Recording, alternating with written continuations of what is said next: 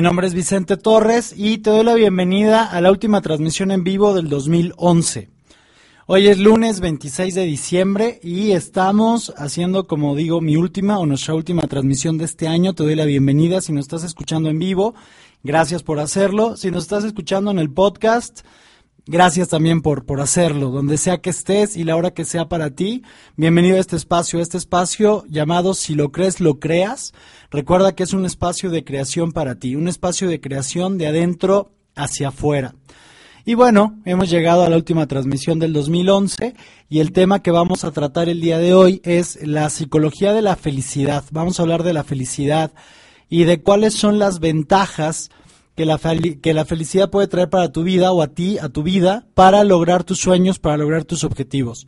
Recuerda que este espacio está diseñado para que eh, puedas acceder a distinciones, a herramientas de coaching que te permitan eh, eficientar el proceso de creación de resultados en tu vida, que te permita salir de tu zona cómoda, de tu caja de creencias, que te permita salir de toda esta zona cómoda que puede ser a veces para ti como una prisión y al salir de ella te permita generar y crear logros extraordinarios para ti en tu vida. ¿Por qué extraordinarios? Porque estarían fuera de lo común, fuera de lo que conoces el día de hoy en tu caja eh, de creencias o en tu zona cómoda. Y logros extraordinarios en tu vida requieren que estés dispuesto a salir. ¿A salir de quién? A salir de ti, por un lado. A poner el foco en los demás. Eh, requieren que estés dispuesto a salir de tu zona cómoda. Eh, que estés dispuesto a atravesar tus miedos, que estés dispuesto a arriesgarte, a ir por nuevos eh, logros fuera de tu zona cómoda, fuera de tu caja de creencias. Muy bien, pues bienvenidos entonces, bienvenidas todas a este espacio el día de hoy. Nuestro tema es la psicología de la felicidad. Vamos a hablar a detalle acerca de lo que es la felicidad, qué es la felicidad, qué no es la felicidad y eh, cómo, cómo lograrla. Entonces vamos a comenzar. Saben, estuve, he estado, de hecho, no solamente esta semana, sino que al estar preparando el tema de hoy, el programa de hoy, estuve recapitulando acerca de todo lo que he tenido la oportunidad de leer y estudiar acerca de la felicidad en distintas eh, filosofías, en distintas religiones, en distintas escuelas, en distintas metodologías o en distintas corrientes. Y lo que, lo que he encontrado en general es que no hay una definición universalmente aceptada acerca de lo que es la felicidad. Ya en Oriente, por ejemplo, desde hace miles de años, se habla de que la felicidad es un estado interno, que lo que se busca de alguna manera es que a través de ciertas prácticas se pueda volver un estado perenne, un estado permanente, continuo, un estado, un estado emocional en el cual estar. A diferencia de la interpretación que hay prácticamente todo, en todo Occidente acerca de lo que es la felicidad. En nuestra cultura, en México, en nuestra cultura eh, latina, este, en Hispanoamérica, eh, en el Occidente, la interpretación más común que hay acerca de la felicidad es que la felicidad es algo, es como si volviera de alguna manera la noción de lo que es la felicidad como una cosa, como si fuera algo que está fuera de nosotros, como que es algo que hay que eh, perseguir, que hay que buscar. De hecho, hay muchísimo lenguaje que utilizamos en ese sentido cuando hablamos acerca, por ejemplo, de perseguir nuestros sueños de ir en busca de la felicidad. Se habla en todo este sentido, está inherentemente eh, o de manera intrínseca a nuestro lenguaje, que la felicidad es algo que está fuera de nosotros. Aquí quiero que pongamos nuestro foco en esto, porque vamos a partir de allí para hacer la distinción acerca de la felicidad. Hay dos factores importantes eh, en la acepción o en el concepto en Occidente más comúnmente aceptado o mayormente aceptado, que es que la felicidad es algo, como si fuera una cosa, y segundo, que está fuera de nosotros. La mayor de las veces como que está lejano en el horizonte y que hay que llegar hacia ella.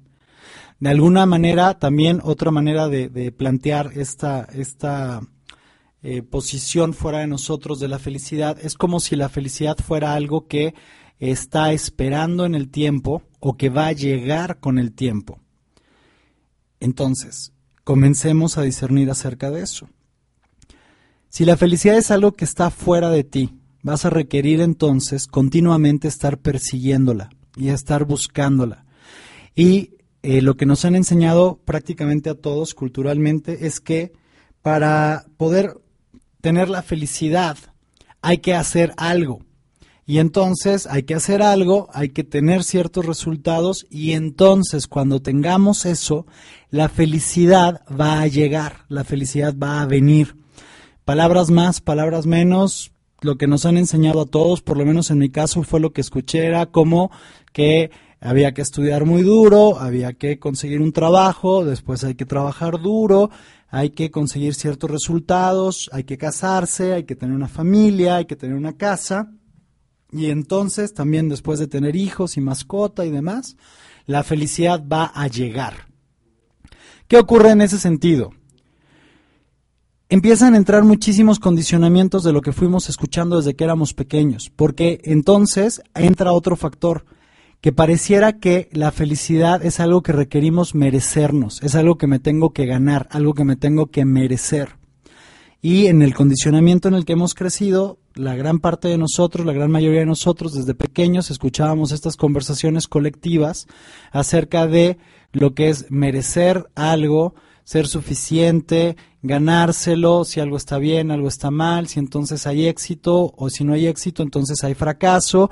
Y entonces, fíjate, dentro de ese dominio, dentro de esa manera de verlo, la felicidad entonces es algo difícil de alcanzar. Para muchos eh, ya existe casi una noción de que es algo inalcanzable, de que no hay posibilidad de que puedan ser felices, de que puedan llegar a vivir esta felicidad. Eh, para muchos existe esta noción de que es algo que cuesta mucho trabajo, que cuesta mucho esfuerzo, y que cuando alcanzas la felicidad de alguna manera se vuelve un estado efímero, algo que dura por cierto tiempo, pero que eh, después las condiciones cambian o las circunstancias externas cambian, esa felicidad se diluye o esa felicidad se va. ¿A dónde se va? Pues quién sabe, esa es la cuestión más difícil, porque entonces ahí entra nuevamente este tema de la búsqueda de la felicidad. Entonces, pareciera que esta felicidad fuera una suerte de, de unicornio azul que anda allá afuera, y que hay que cazarlo, que hay que buscarlo, que es difícil encontrarlo, que requiere mucha energía, que requiere mucho trabajo, que requiere mucho esfuerzo, que requerimos merecérnoslo, que requerimos ganárnosla.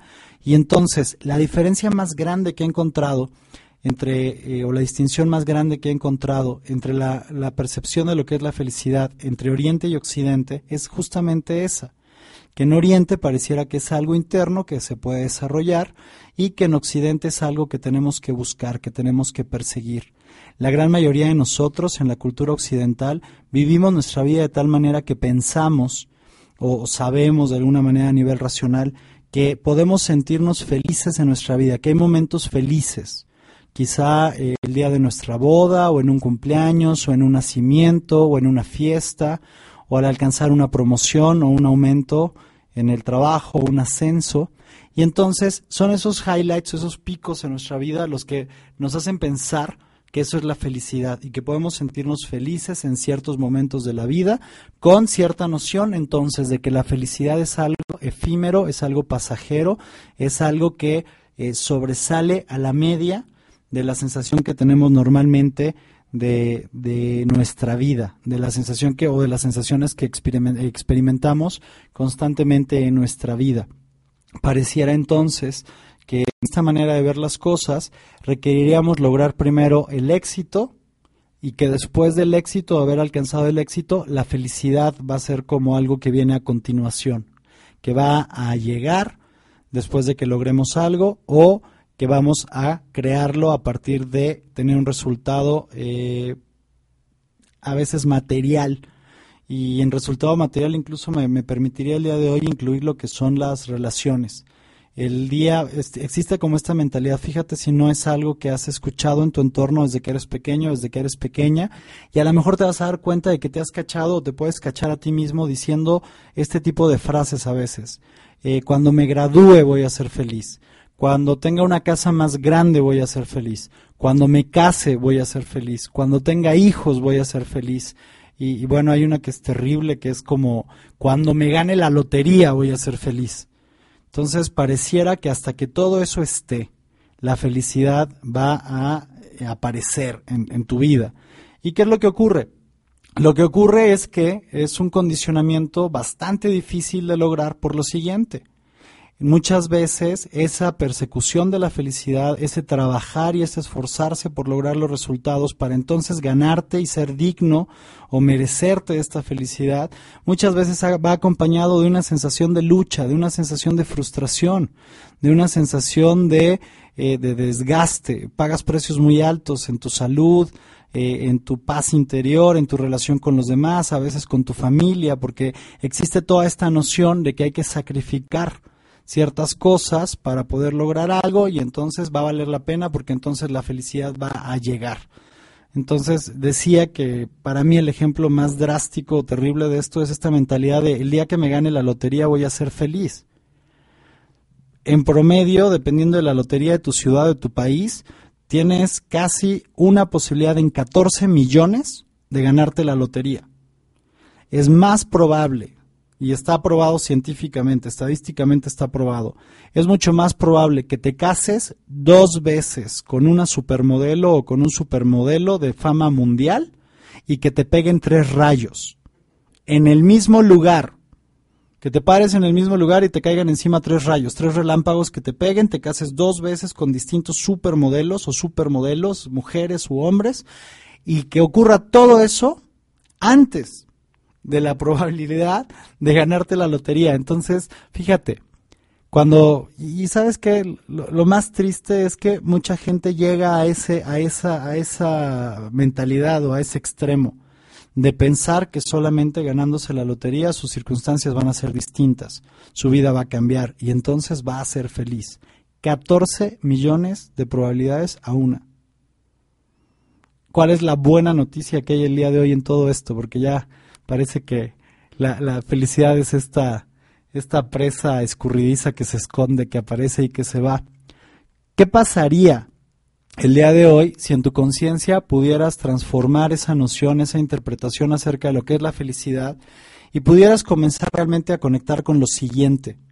La felicidad sí, sí es un resultado, pero no es un resultado que vas a crear a partir de generar resultados previos. Quiero, quiero tomar eh, la distinción que decía, eh, si resumíamos esta noción, esta perspectiva occidental acerca de la felicidad, si la resumimos dice que hay que lograr el éxito primero o ciertos resultados, ciertas condiciones preestablecidas para poder eh, vivenciar la felicidad. ¿Qué pasaría si fuera al revés? ¿Qué pasaría si la felicidad es un resultado interno que puedes generar en ti en el momento en que lo elijas. ¿Qué pasaría si la felicidad es este estado emocional o este estado mental que puedes generar a partir de tus recursos internos? ¿Qué pasaría si la felicidad no es algo que está allá fuera? ¿Qué pasaría si la felicidad es un estado que puedes generar en ti, en conciencia, en el momento en el que lo elijas? Que te basta con un segundo, con un instante de una elección consciente de generar ese estado de felicidad en ti. Y lo que sí es muy interesante y lo que el Occidente en los últimos años ha acercado mucho en esa noción respecto a lo que es Oriente y lo hemos hecho o se ha hecho por expertos, universidades reconocidas a nivel mundial, como la Universidad de Stanford, como la Universidad de California, como la Universidad de Harvard, como la Universidad de Yale, que han generado estudios y han probado a nivel neurológico, a nivel psicológico, que no viene antes el éxito que la felicidad, sino que interesantemente, de manera muy interesante, el estado mental o el estado emocional de la felicidad potencializa y te catapulta, te impulsa de una manera impresionante a lograr el éxito en tu vida.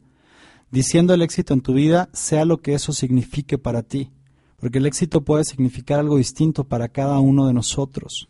A lo mejor el éxito para alguien es llevar su empresa a un nivel internacional de operaciones y el crecimiento que esto conlleva.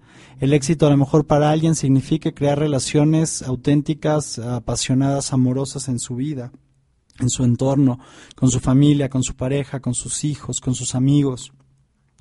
El éxito para alguien más quizás pueda significar eh, dejar un legado en este mundo, apoyar a su comunidad, crear nuevas posibilidades para el entorno. El éxito a lo mejor para alguien más pueda significar eh, encontrar la cura para una enfermedad que hasta el día de hoy eh, es incurable. El éxito para alguien más quizás signifique vivir su vida en, armonía, en paz interior, en comunión con, su entorno, en conexión con la naturaleza, con, con Dios, con la vida, con el universo, con lo que sea que cada quien cree que le dio la vida. Pero lo que quiero que veas por un instante es lo siguiente. La felicidad es un estado mental que te lleva a operar desde un lugar de eficiencia inusitado para lograr lo que sea que quieras lograr en tu vida. Y eso es a lo que nos vamos a enfocar el día de hoy. Habiendo hecho esta distinción de que la felicidad no es algo que está fuera de ti, sino de que la felicidad es un estado que generas de manera interior a partir de tus recursos interiores y que te lleva al máximo de acceso a tus recursos interiores y a todas tus capacidades para que entonces desde ese lugar óptimo, desde ese estado óptimo, puedas operar para crear lo que sea que quieras crear en tu vida, de una manera eficiente, con regocijo, con una apreciación de ti, con una apreciación de tu entorno, con una apreciación de la vida. ¿Cómo sería para ti eso? Fíjate por un instante. Ahora esta semana, que es la última semana del año, y que ya viene este final del 2011, el comienzo del 2012, va a llegar el momento para muchos de ustedes, para muchos de nosotros, de que la noche del 31 de diciembre del 2011, cuando estén sonando las campanadas que anuncian la llegada del 2012, muchos de nosotros vamos a hacer propósitos para este año que comienza, para este año nuevo. Es una época que funciona de esa manera, es el final de un ciclo, el inicio del otro, y es el espacio muy propicio para muchos de nosotros de declarar objetivos, de declarar eh, sueños, de declarar cosas por crear. Y mi pregunta para ti, siendo esta última semana del año, es, ¿qué pasaría? ¿Qué estaría disponible para ti en tu vida si supieras que hay un estado óptimo desde el cual puedes operar y que depende de ti acceder a él y crearlo en el momento en que lo elijas y que vamos a hablar de eso más adelante. Pero ¿cómo sería para ti? ¿Qué te atreverías a declarar como propósitos para este año nuevo, para el 2012, sabiendo que hay una capacidad en ti desde la cual puedes potencializar y puedes optimizar tu acción, tu accionar, tu comportamiento para lograr esas cosas que quieres, para lograr esas cosas que sueñas? ¿Qué nuevos eh, propósitos traerías a tu lista que a lo mejor has dejado ya en un cajón, que has dejado en un borrador, que has dejado por ahí a un lado, que has dejado guardados? Porque cuando regresemos del corte vamos a comenzar a trabajar con eso, vamos a trabajar a entrar a detalle qué es lo que significa este estado mental o este estado emocional que es la felicidad y cómo puedes crearlo en cualquier instante en cualquier momento, porque no tiene que ver con algo que está allá afuera, sino tiene que ver absolutamente contigo y con los elementos que vamos a ir desglosando más adelante en el siguiente bloque. Pues bien, tómate este tiempo para pensar. Si supieras que puedes expanderte y ampliar esa capacidad, ¿qué te permitirías declarar que no te has permitido hasta ahora? Y vamos a un corte, cuando regresemos vamos a seguir trabajando con esto. Vamos a escuchar en este corte una canción de Joan Manuel Serrat que se llama Hoy puede ser un gran día y cuando regresemos vamos a seguir adelantando en este tema. Muchas gracias, vamos con la canción. Adelante.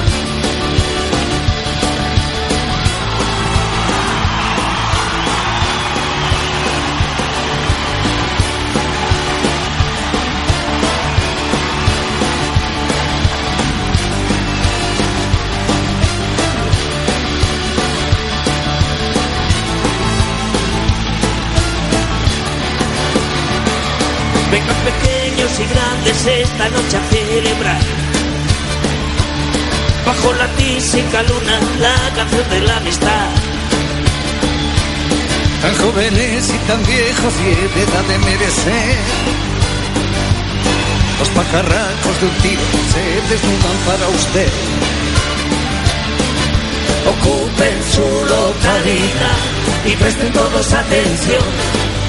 A punto está de levantarse el telón.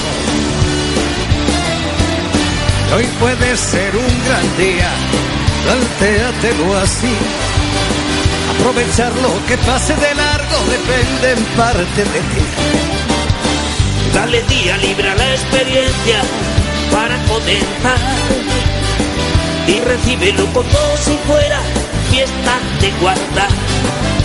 No consientas que se esfume, asómate y consume la vida granel. Hoy puede ser un gran día, duro con él. Aprenderán aquí todos los misterios del amor. Con el señor Casanova y su eyaculación precoz. Perversas vírgenes rubias se masturban para usted. Mientras sus gordas madrastras les preparan de beber.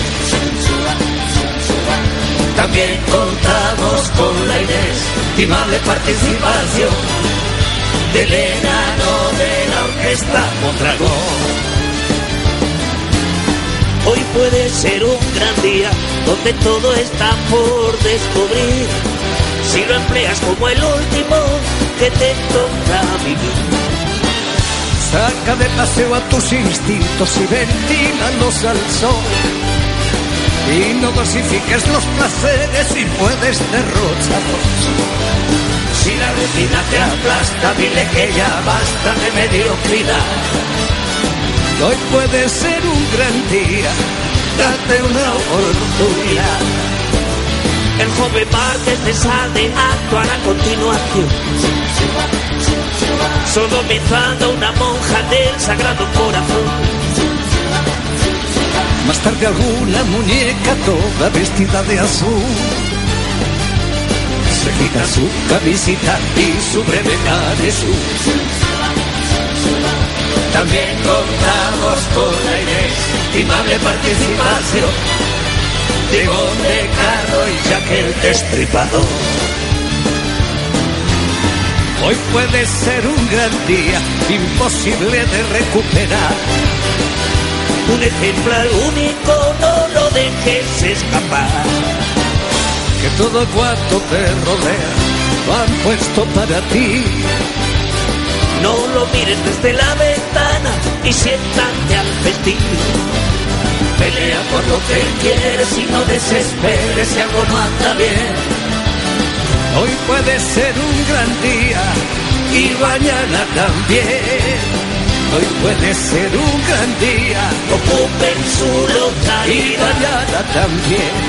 y presten todos atención. Hoy puede ser un gran día Ocupen su y localidad mañana y presten todos atención. Hoy puede ser un gran día, A punto está de levantar, a punto está de levantar, a punto está de levantarse el telón.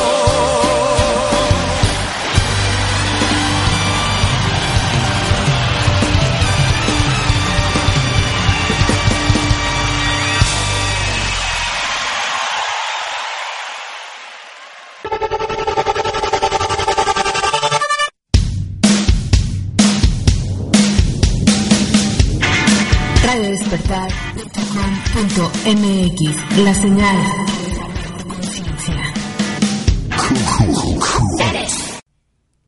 Ok, bienvenidos de vuelta. Y después de esa introducción que pareció como plana y aplastada por todos lados como un hot cake, ya entremos más en detalle. Sé que deambulé por todos lados, pero es que es el tema, lo que les decía, mi productor no me mantiene enfocado, soy como un cachorro y si me quitan la correa y me sueltan voy a andar husmeando y corriendo por todos lados. Pero la opinión en la cabina, y quiero darles las gracias por estar presentes a Josué y a Jonathan, pareciera, la opinión en la cabina es que la introducción no estuvo tan tan ambigua, tan dispersa ni tan perdida. Quiero de todas maneras recapitular. Eh, trabajemos el día de hoy con eh, la siguiente distinción. La felicidad no es algo, no es una cosa, no es algo que está allá afuera, no es algo que un día va a llegar Mexpost o DHL o UPS o la mensajería que llegue a tu ciudad, a tu casa y te va a tocar la puerta y te va a decir, Señor, por favor firme por esta caja de felicidad. No, la felicidad no es algo, no es una cosa y la felicidad no es algo que está allá afuera. La felicidad es un estado eh, mental, un estado emocional que puedes crear en ti en conciencia. Vamos a desglosarlo el día de hoy, vamos a, arrojar luz sobre los eh, elementos que tiene este, este estado llamado la felicidad y cómo puedes crearlo en el momento en que tú así lo elijas, que puedas eh, crecer, que puedas expandirte. Me regañó también mi productor porque hace rato parece que dije expander, perdón, quería decir expandir, o como sea que se dice. Bien, entonces, ¿qué es lo que ocurre? Eh, la felicidad es un estado emocional, es un estado mental y está asociado con emociones y con sentimientos. Ya hemos hablado en programas pasados acerca de las emociones y hemos hablado de que las emociones son o tienen una función adaptativa. Aparecen en ti para darte un mensaje, para avisarte de algo que requieres ajustar, que requieres mover en tu vida. Recuerda, lo único que trae transformación a tu vida es la acción. Tú no vas a crear resultados en tu vida si no tomas acción. Ya sabemos que la calidad de tus acciones y por ende la calidad de tus resultados está determinada por la calidad de tus creencias. Tus creencias rigen tu comportamiento, tus actitudes, tus acciones. Y dado que de estas dependen tus resultados, entonces valdrá la pena una vez más que nos enfoquemos justamente en eso, en tus creencias. No solamente en eso, vamos a hablar de otros tres aspectos, bueno, en total de tres aspectos, de las creencias y dos aspectos más, de cómo puedes tú generar conscientemente en el momento en que lo, así lo elijas, un estado mental o en un estado eh, emocional que te permita operar de una manera más eficiente, más efectiva en la vida. Entonces, vamos a hablar efectivamente el día de hoy de emociones, de creencias, vamos a hablar de lenguaje y vamos a hablar de tu fisiología. Todos estos elementos como partes esenciales de la capacidad que tenemos los seres humanos de generar estados emocionales o estados mentales en cualquier instante, en cualquier momento, a partir de nuestro eh, interior, de nuestros recursos internos. Dicho eso, eh, ¿qué ocurre acá? Lo que ocurre acá es lo siguiente. Eh, te voy a poner un ejemplo y me gustaría que te tomes unos instantes como para seguirme en este ejemplo. Eh, en uno de los talleres, en uno de los cursos que, tengo la oportunidad de, impartir, de facilitar para la gente, hay un taller en específico en donde hay un, ejercicio que nos tomamos unos instantes para que los participantes puedan eh, cerrar los ojos, desconectarse por un momento de lo que está ocurriendo a su alrededor y tienen entonces la oportunidad, siendo guiados a través de una visualización a ojos cerrados, de revivir uno de los momentos más felices en su vida, uno de los momentos más felices de su pasado. A medida que voy desarrollando esta visualización con ellos, quiero decirte, es un privilegio poder observar cómo sus rostros comienzan a transformarse, cómo la fisiología de su cuerpo comienza a ser otra, comienza a ser distinta.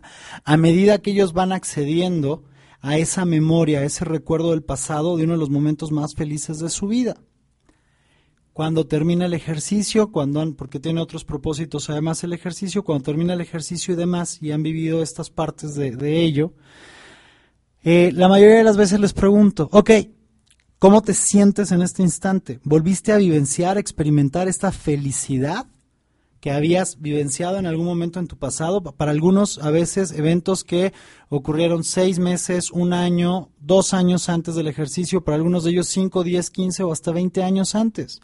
Y en el común denominador la respuesta es sí, por supuesto. Volví a vivenciar en ese instante esa felicidad. ¿Y la estás vivenciando ahora? Sí. Estoy vivenciando esta sensación de felicidad profunda, de bienestar, de paz interior, de armonía, de plenitud, de alegría, de alivio, de libertad, de poder, reportan alguno de, algunos de ellos. Y mi pregunta entonces es la siguiente. ¿Algo cambió en tu entorno? ¿Algo cambió en las circunstancias en este momento, el día de hoy, para que pudieras vivenciar o acceder a ese estado de felicidad? Y la respuesta, ¿cuál crees que es? No, nada fue distinto. lo que está ocurriendo en ese momento cuando llevamos a cabo el ejercicio no cambia en absoluto en circunstancias ni en el contexto, en el entorno que hay. Y lo que la gente se da cuenta en ese momento, en un nivel consciente, a un nivel profundo, es que la felicidad no es algo que está allá afuera. La felicidad es un estado al cual pueden acceder en el momento en que así lo eligen y que pueden utilizar sus recursos internos para crear esa felicidad. Entonces traslado esa pregunta para ti el día de hoy. ¿Cuál es el momento de tu vida donde más feliz te sentiste? Si en este instante cerraras tus ojos y en este instante te conectaras y recordaras ese momento, ¿crees que podrías volver a sentir esa sensación de felicidad? ¿Podrías poder podrías acceder nuevamente y conectar con ese estado de felicidad? ¿Y cuáles crees que serían los sentimientos que vendrían asociados con eso? Quizá encontrarías que estarías vivenciando plenitud, paz, alivio, alegría, poder, valentía, posibilidades.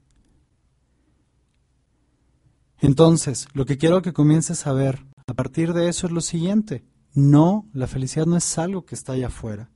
La felicidad es algo que está en ti. Y las emociones asociadas o los sentimientos asociados con ese estado de, eh, de felicidad están en ti. Porque recuerda, si te acuerdas ya lo hemos platicado, lo platicamos en programas anteriores cuando estuvimos hablando de las emociones. Tú puedes generar emociones a un nivel o de manera consciente. Y hay emociones positivas que te permiten conectar con esto y llevarte a este estado de felicidad. Hay emociones positivas referentes al pasado, que pueden incluir vivenciar satisfacción, alegría, orgullo, serenidad. Hay emociones positivas referente al futuro, que pueden incluir el optimismo, la confianza, la fe, la certeza. Para algunos podría ser la esperanza. Hay emociones positivas asociadas al presente, y se dividen en dos categorías que son perceptiblemente distintas. Una tiene que ver quizá con los placeres, los placeres corporales, los placeres eh, emocionales, los placeres espirituales. Existe otro, la otra parte que tiene que ver con los satisfactores. Y los satisfactores implican esta consecución de objetivos por los cuales has trabajado, a través del flujo, de fluir, de eliminar la timidez, de atravesar tus miedos, de convertir tus miedos en energía que te apoye. ¿Te acuerdas? Hablábamos de eso el programa pasado. Hablábamos de convertir los miedos en poder personal. Ay, por cierto, a partir de un correo que recibí de una pregunta a ese tema, hay algo nada más que me gustaría como detallar también. Hablábamos de que puedes transformar la energía del miedo en energía para apoyarte, para ir por tus sueños, para que te impulsen. Hablábamos de moverte del dominio del miedo al, dominio del amor.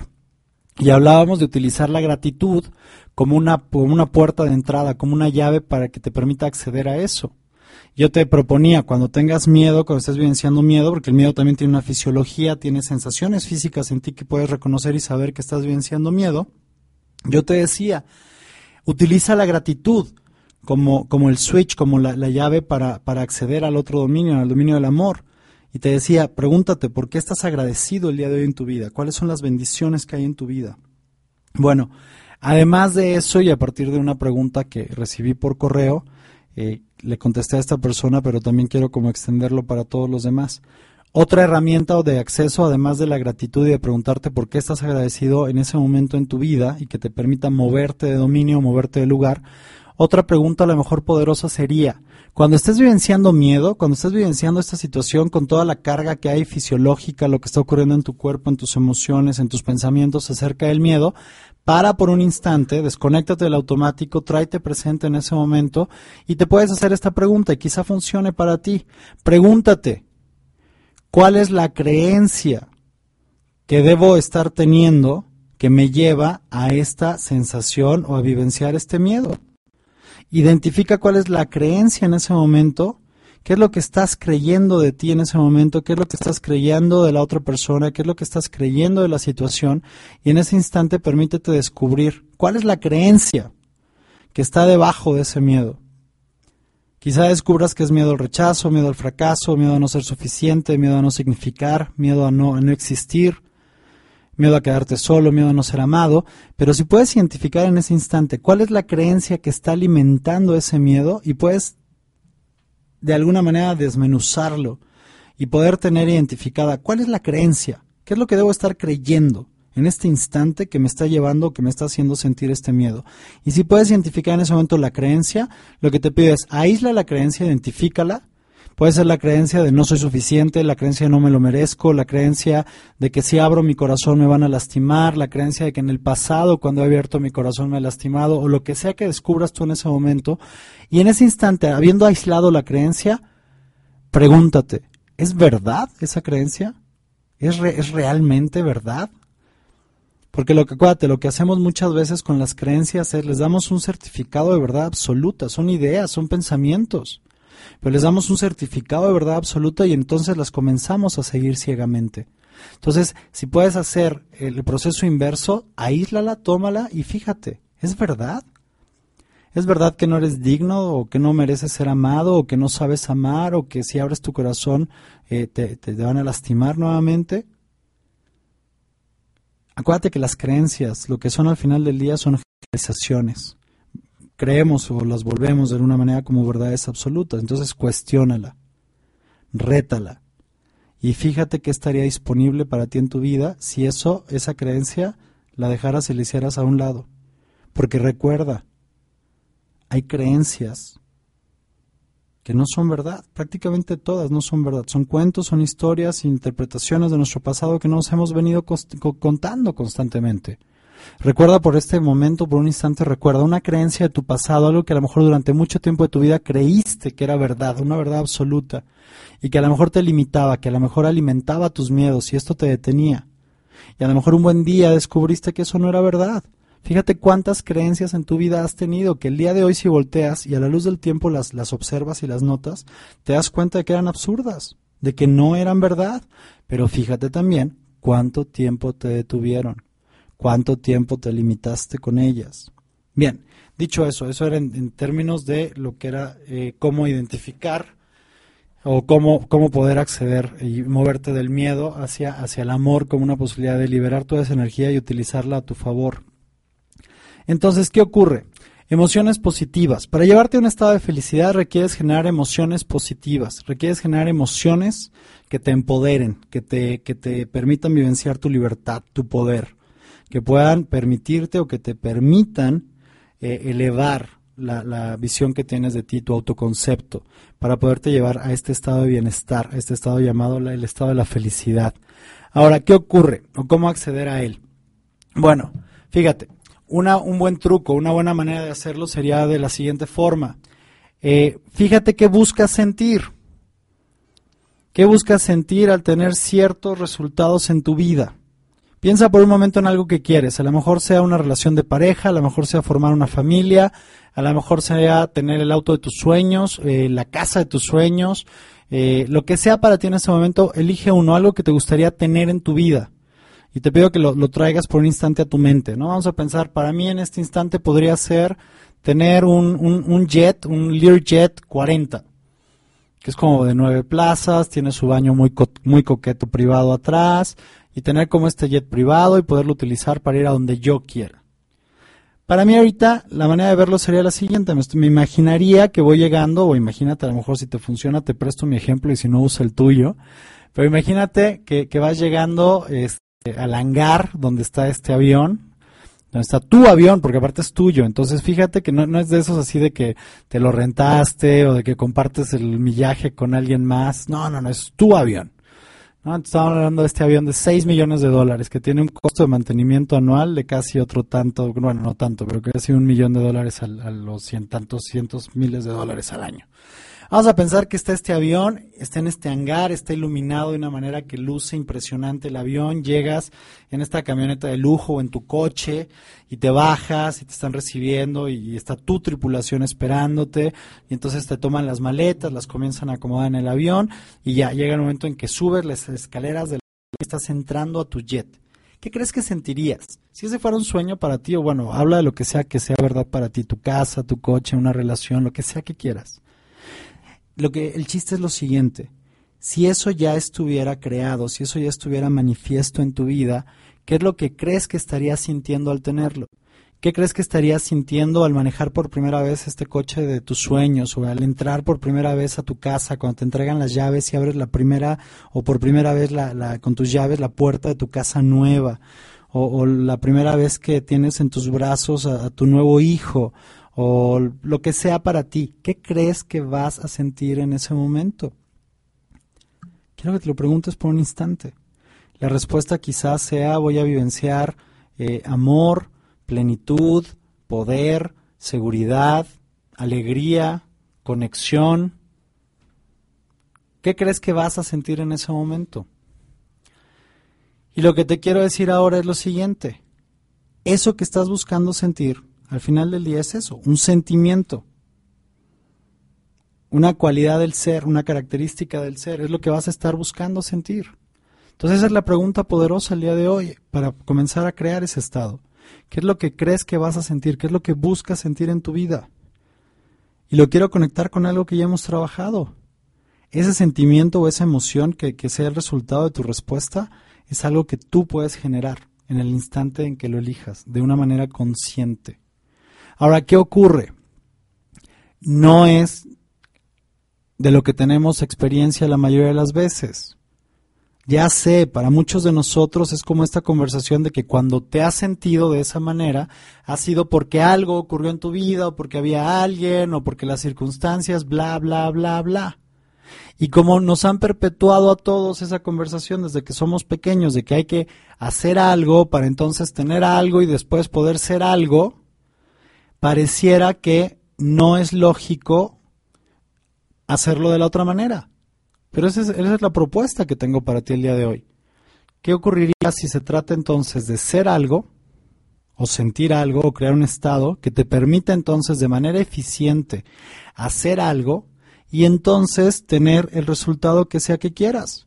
Porque ojo, yo no estoy acá el día de hoy para decirte que seas feliz con lo que tienes. Wow, sonó a canción de Napoleón. No, yo no te digo que estés acá, yo no estoy acá para decirte que estás feliz con lo que tienes, con las circunstancias del día de hoy en tu vida. No se trata de resignación, no se trata de quedarte en donde estás. Se trata de crear una conciencia nueva en ti y expandir, antes de que me regañe el productor, expandir tu conciencia para que entonces puedas saber a un nivel profundo que puedes crear en ti las emociones positivas que te lleven a un estado de felicidad. ¿Para qué? Para que entonces puedas operar de manera eficiente en la vida y lograr e ir lo que quieres, a lograr lo que sea que quieras. De hecho, es una de las paradojas más grandes que existen. Para mí es la paradoja más grande y creo que ya la hemos platicado anteriormente. El juego es tenerlo todo, todo. Tenlo todo en tu vida. Ten el coche de tus sueños, los juguetes que quieras, las casas que quieras, el, el, el, trabajo que quieras, el ingreso que quieras, siempre y cuando sepas que no lo necesitas y que no es algo que tienes que tener para entonces poder ser feliz o pleno o alegre o responsable o comprometido o generoso o, o seguro o lo que sea que estás buscando sentir. Quiero que pares por un instante porque ojo, Acá requiero tu atención consciente al 100%. Esta es la vuelta de tuerca interesante el día de hoy. Requieres crear un estado óptimo. Es este estado que le llamamos el estado de felicidad. ¿Por qué? Porque está probado ya científicamente en Occidente que la gente que opera desde un estado de felicidad tiene incrementa drásticamente las probabilidades de lograr lo que quiere. ¿Por qué? Por pura lógica. Fíjate, y este es el chiste. Si yo estoy buscando, o sea, o estoy haciendo cosas en mi vida para entonces tener la casa nueva, o el coche, o la relación, o el avión, o lo que sea, para entonces poder sentir lo que estoy buscando sentir, estoy careciendo inherentemente de mis recursos internos. Los estoy obviando porque no los estoy mirando. Estoy pensando que es algo que va a llegar al último y entonces voy, como normalmente muchos de nosotros vamos en la vida, sintiendo que la vida es una lucha, que es una lucha constante, que es cansado, que es frustrante y que no importa muchas veces lo que haga, no tengo lo que quiero. ¿Te has sentido así alguna vez? ¿Te suena familiar de alguna manera? Y entonces, ¿qué ocurre? Si yo me encuentro pensando que la vida es una lucha constante, que no tengo chance de ganar, que las probabilidades son muy bajas, que, las, que no depende de mí, que tiene que ver con las circunstancias, bla, bla, bla, bla, bla, lo que voy a estar haciendo entonces desde ese lugar es desgastándome, cansándome y voy a abandonar lograr mis resultados y mis sueños. Es mucho más fácil darse por vencido. Estaba hablando de eso la semana pasada con un grupo de personas. La única razón o las únicas dos razones por las que la gente no logra lo que quiere en su vida, para mí el día de hoy, después de, estudiarlo y mirarlo y verlo y ponerlo en práctica eh, eh, con tantas personas, en la oportunidad de trabajar con tanta gente, para mí tiene que ver el día de hoy con esto. O tus sueños son muy pequeños, o tu sistema de creencias te está deteniendo. Para mí esas son las únicas dos razones por las cuales no estás logrando lo que quieres en tu vida. ¿Por qué? Si tus sueños son muy pequeños, no vas a estar dispuesto a pagar los precios que hay que pagar para lograr algo. Cuando realmente hay un sueño grande, algo que te inspira, algo que te mueve, algo que dices sí o sí, voy a lograr esto en mi vida y puedes ver tu sueño, visualizarlo y tenerlo claro y entonces tomas acción comprometida, es como si creas esta posibilidad de que no hay nada ni nadie que te va a distraer del camino de lograrlo pones tu mirada fija en ese objetivo y vas a ir y vas a ser quien requieras ser y vas a crear el mecanismo que requieras crear, pero tú vas a lograr eso. ¿Por qué? Porque no hay otra opción, porque eso es lo que quieres, porque eso es la posibilidad más grande para tu vida. Pero eso solamente lo puedes lograr a través de tener sueños grandes. Un sueño pequeñito, un sueño ahí medio chafa, pues es más cómodo no pagar los precios no atravesar tus miedos, no estar dispuesto a tomar acciones distintas, no, no, estar dispuesto a ser consistente, no estar dispuesto a salir de tu zona cómoda, de tu mediocridad.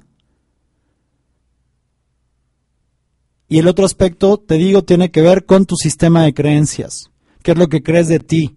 ¿Qué es lo que crees del mundo? ¿Qué, qué, ¿Cuál es tu autoconcepto? ¿Qué es lo que crees de este planeta? ¿Qué crees del mundo? ¿Qué crees de la gente? ¿Qué crees de tu entorno? ¿Cuál es el sistema de creencias? ¿Cuál es esta, este sistema, este patrón de creencias que estás alimentando? Entonces, es como una pinza. Si tú permites o te permites en tu vida tener sueños grandes, sueños enormes, sueños que realmente te hagan saltar de la cama en las mañanas. No importa qué, no importa si tienes mocos, no importa si te duele la cabeza, no importa si tienes cruda, no importa si los IMECAS están a 183, no importa si la temperatura está a menos 10 grados centígrados, no importa nada. Si tu sueño es lo suficientemente grande como para hacerte saltar de la cama en las mañanas, no importa qué, vas por buen camino. Tienes armada casi la mitad de la parte de la visión que requieres para ponerte en movimiento, para tomar acción comprometida. Y la otra parte tiene que ver contigo y tiene que ver muchísimo con lo que estamos trabajando hoy, con tu sistema de creencias. Entonces, realmente te, realmente te echar. Ok, eso es lo peor que he dicho el día de hoy. Realmente permítete crear y delinear sueños grandes para tu vida, una visión extraordinaria, algo que salga de, de, ti. Tira la piedra lejos, para que entonces estés dispuesto a ir y andar el camino que requieres andar para lograr eso en tu vida. Y aquí es donde entra el segundo aspecto y lo vuelvo a tomar con lo que estamos trabajando hoy ya que identifiques qué es lo que buscas sentir, cuáles son los sentimientos, las emociones que crees que van a venir a ti cuando tengas logrado el sueño, el objetivo y eso esté ya como un resultado manifiesto en tu vida, ahora sí, aquí entra la otra parte. Date oportunidad, permítete eh, cambiar el estado en el que te encuentras. Y quiero hacer un paréntesis por un momento acá. ¿Por qué, ¿Por qué, no nos permitimos todos, la mayor parte del tiempo, vivenciar un estado de felicidad? Porque no es común. Porque en la conciencia colectiva, nuestra cultura no es común. En nuestra cultura, en la conciencia colectiva en la que hemos crecido, en la corriente en la que hemos crecido, esta corriente que es como un río que está bañándonos, ya, porque cuando nacemos llegamos y nacemos en este río, acá lo que pareciera común y está hasta bien visto y es aceptado es sentirse mal la mayor parte de las veces. Entonces te sientes enojado, enfadado, triste, deprimido, te sientes apachurrado y eso es normal y eso está bien visto. Te sientes a veces triste, te sientes a veces enojado, te sientes a veces con miedo. Pero fíjate, hablábamos de seis emociones hace, hace una serie de programas, hablábamos de seis emociones que están allí. Palabras más, palabras menos, eran miedo, eran tristeza, eran enojo, eran disgusto, eran mm, alegría o felicidad, y había una más por ahí que se me escapa. ¿Cuál? Y el asco, la repulsión. Bueno, fíjate, de seis que están allí, ¿por qué las más comunes son el enojo, la tristeza o el asco o la repulsión? Porque son las que están bien vistas, porque culturalmente es como más cómodo, porque como entonces es más fácil culpar a los demás y enojarse, es mucho más sencillo vivir de esa manera. Porque seguimos pensando que entonces no tiene que ver conmigo, tiene que ver con lo que está ocurriendo fuera de mí, con las circunstancias. Y fíjate si no las circunstancias de nuestro entorno son perfectas para que lo que vivenciemos y alimentemos normalmente son enojo, asco, repulsión, tristeza y miedo.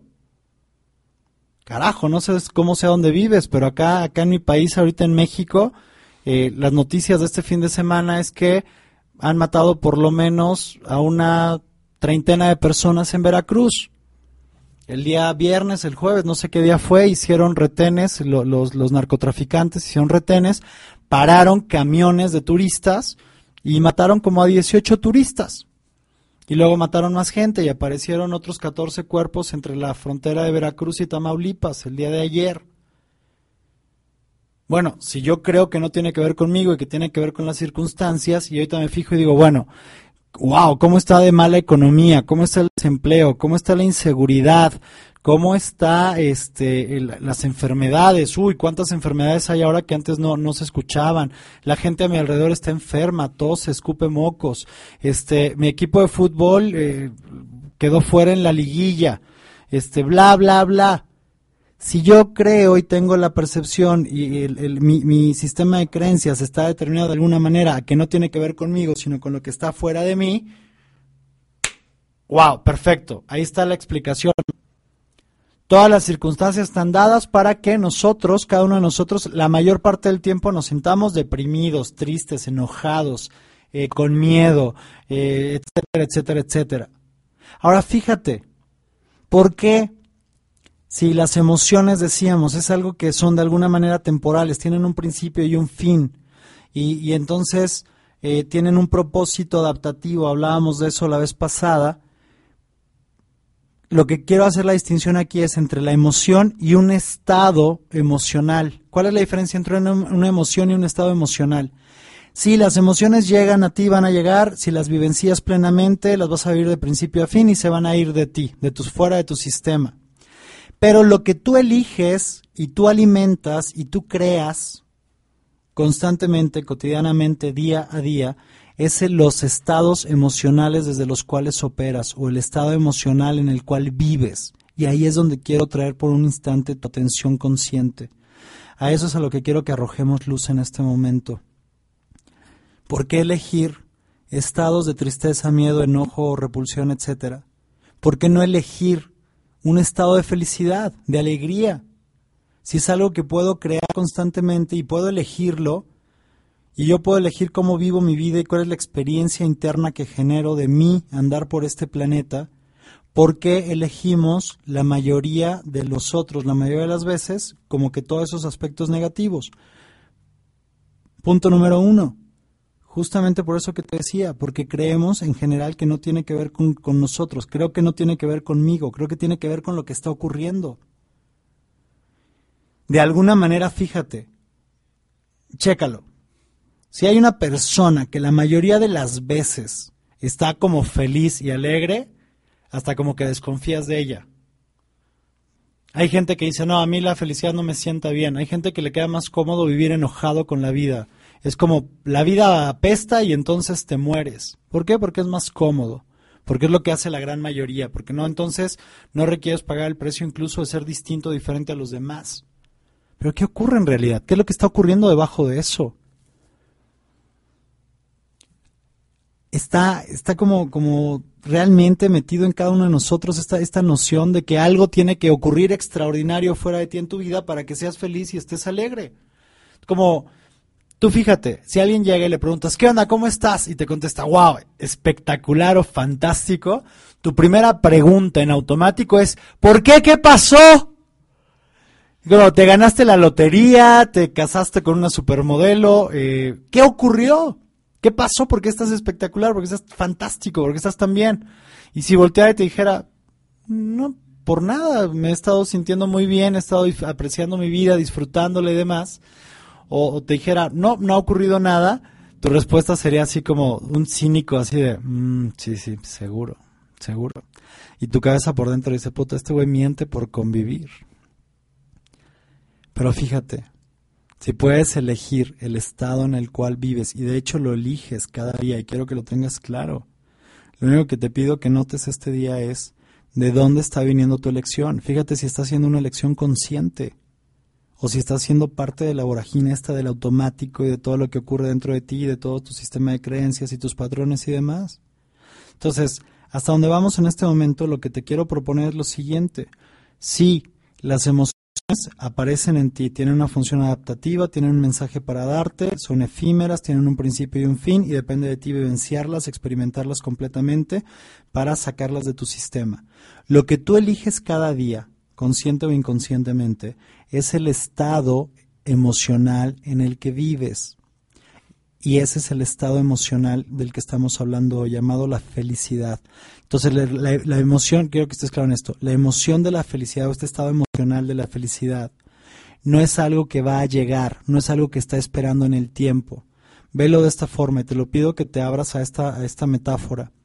La felicidad no es el barco que estás esperando que llegue a tu puerto. La felicidad es el océano. Y lo único que requieres es el momento en el que lo elijas, dar un salto, dar un clavado y zambullirte en este océano y comenzar a nadar en él. Y para muchos de nosotros representa reaprender, reaprender a nadar en él.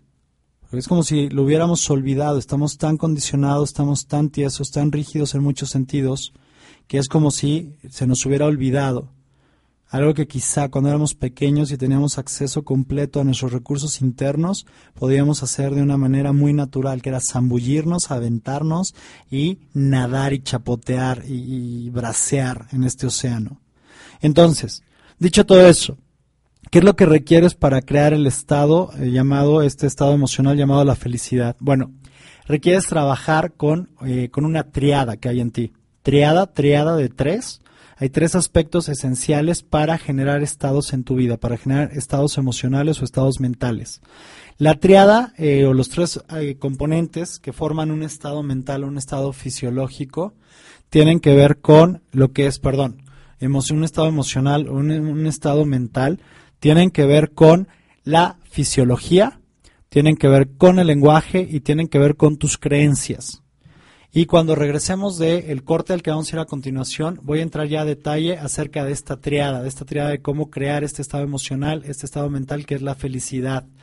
Entonces, vamos a ir a escuchar una canción que se llama Hoy te toca ser feliz. Es una canción del Mago de Oz y vamos a escucharla a continuación. Adelante.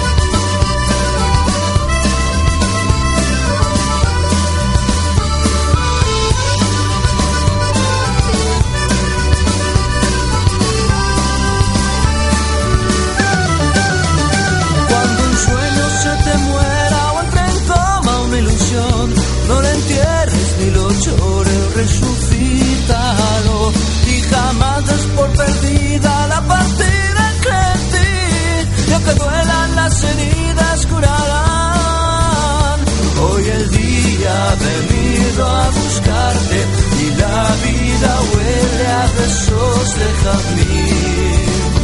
La mañana está recién bañada, el sol la ha traído a invitarte a vivir. verás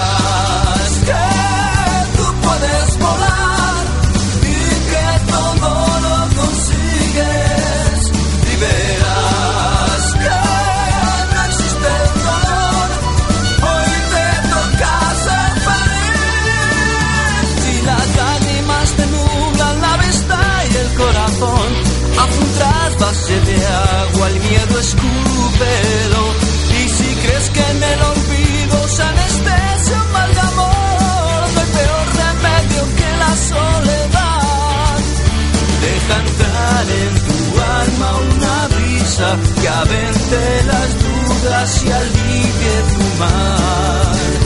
Que la pena se muera de risa cuando un sueño mueres porque se ha hecho real. Y verás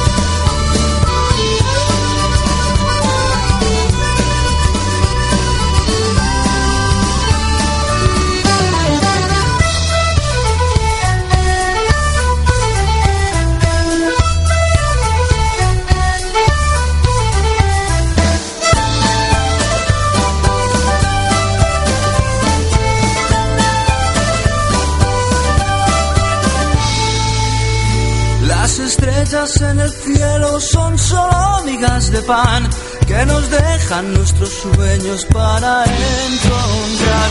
El camino y no perdernos hacia la tierra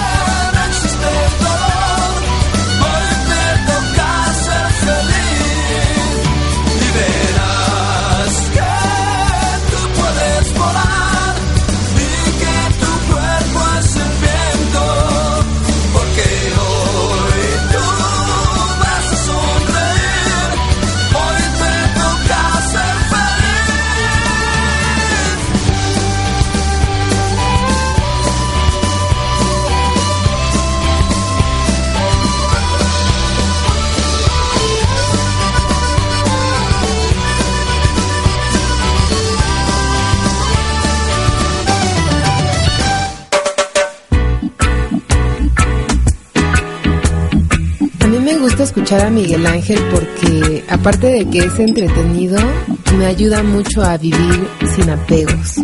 Yo escucho a Miguel Ángel porque aprendo mucho. porque sus programas son muy buenos y me han ayudado mucho a comprender muchos aspectos de la vida. Es como una herramienta para vivir plenamente. Yo escucho viviendo intensamente. Hola, te saluda Miguel Ángel Verdejo. Escucha todos los jueves de 17 a 18 horas el programa Viviendo Intensamente. Bien, bien, bien, bien, bienvenidos de vuelta, bienvenidos, bienvenidas. Y recapitulando hasta lo que llevamos ahora, entonces, la felicidad no es una emoción, es un estado emocional o un estado mental. Las emociones aparecen en ti, tienen un propósito, tienen una función adaptativa, te dan un mensaje y requieres elegir hacer algo respecto a, ese mensaje que te dan para poder ajustar lo que requieras ajustar en tu vida. Y eh, la felicidad entonces es un estado emocional o un estado mental, el cual eliges crear eh, desde, una, desde una elección consciente, una elección que requiere estar presente, requieres estar tú en ti para poder elegirlo, para poder crearlo. Eh, vivimos los seres humanos con estados emocionales o estados mentales todo el tiempo, entonces no te engañes. Todo el tiempo estás viviendo desde un estado emocional, es como el dominio, es como la plataforma de la cual estás viniendo para presentarte a la vida, es como este, eh, eh, este perfil emocional que genera o determina tu- tus actitudes o la actitud que presentas ante la vida. Entonces lo que quiero que notes simplemente en este instante es hasta esta pregunta. ¿Cuáles son los estados emocionales que comúnmente vivencias o experimentas más? Fíjate, tendrán que ver más con el enojo, con la tristeza, con eh, el miedo, con el asco, con la repulsión, o tendrán que ver más con la felicidad, con la alegría. Simplemente nótalo. Simplemente nótalo, porque quiero que estés claro en lo siguiente. Está en ti la capacidad de crear esos estados mentales. De hecho, te estoy haciendo esta pregunta o estos estados emocionales. De hecho, te estoy haciendo esta pregunta para que notes que de hecho los generas. El punto es desde dónde los estás generando. A lo mejor los estás creando desde la reacción automática, desde la inconsciencia, de lo que es más cómodo, desde la mediocridad, desde lo que es más común en tu entorno, de lo que has visto en tu entorno eh, continuamente, quizá desde que eras pequeño, desde que eras pequeña. Lo que te estoy poniendo al frente en este momento es simplemente una posibilidad, una posibilidad distinta. ¿Qué pasaría entonces si eligieras conscientemente crear este estado emocional o este estado mental de la felicidad? Bien, dicho eso, ¿cuál es la triada de este estado emocional o de cualquier estado emocional? Todos los estados emocionales o mentales están formados por una triada. Esta triada es eh, la fisiología, tu fisiología, tu lenguaje y tus creencias. Entonces, fíjate, vamos a pensar, por ejemplo, ¿has estado enojado alguna vez? Probablemente. Fíjate cómo es tu fisiología cuando estás enojado, qué ocurre con tu cuerpo, qué ocurre con tu ritmo cardíaco, qué ocurre con tu presión arterial, qué ocurre con eh, tus músculos, qué ocurre, o sea, cuál es la sensación física, cuál es la fisiología que hay para ti del enojo. Tu cuerpo tiene una cierta postura, te paras de cierta manera, tu respiración tiene mayor o menor profundidad, tiene la, mayor parte de las veces el enojo, la fisiología es como tu cuerpo empieza a latir más fuertemente, empieza a bombear sangre a tu cuerpo a todo tu cuerpo, eh, tu respiración se vuelve más eh, superficial y más rápida y entonces empiezas como a evidenciar a lo mejor una sensación de, ardor, de, de, calor aquí en el vientre que va subiendo, comienzas como a evidenciar toda esta fisiología. Recuerda por un instante cómo es la fisiología del enojo. Ahora fíjate, ¿alguna vez has estado triste? ¿Alguna vez has estado deprimido? ¿Has estado abatido? ¿Cómo es esa fisiología? A lo mejor como que el cuerpo se te escurre, como que te desguanzas, aflojas todo el cuerpo, eh, te encorvas, te, te, haces como más pequeñito, tu voz, a lo mejor bajas tu voz, la intensidad de tu voz, cuando estás enojado a lo mejor levanta la intensidad de tu voz, cuando estás, o a lo mejor avientas teléfonos también, pero bueno, eh, a lo mejor en la tristeza bajas tu tono de voz, tu energía se vuelve más pesada, más densa, en general, ¿cuál es la fisiología de la depresión o de la tristeza? A lo mejor la conoces, a lo mejor la conoces bien.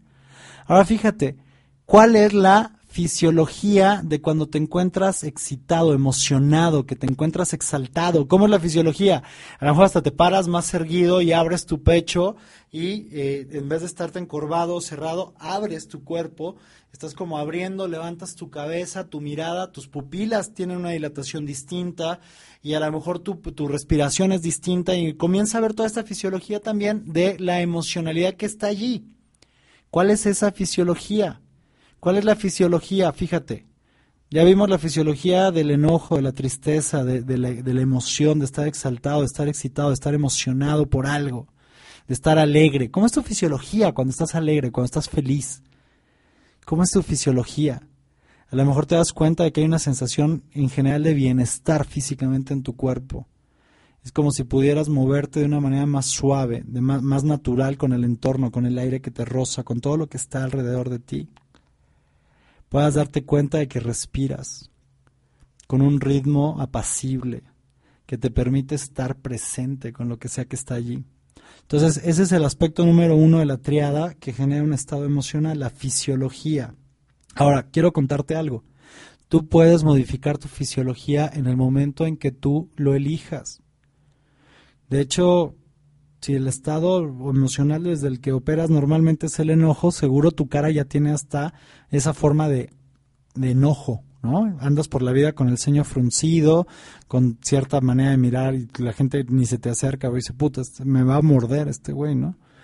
O a lo mejor, eh, si tu estado mental más común es la tristeza, ya tu cara es como de, de tristeza y tus facciones y tu cuerpo, todo esto se va Se va así, exactamente, se va, se va acostumbrando como a todo eso, ¿no? Parece como hasta como que los cachetes se te escurren y todo es como, eres como una gran lágrima y estás como triste, entonces tú eres así porque la vida es así, entonces.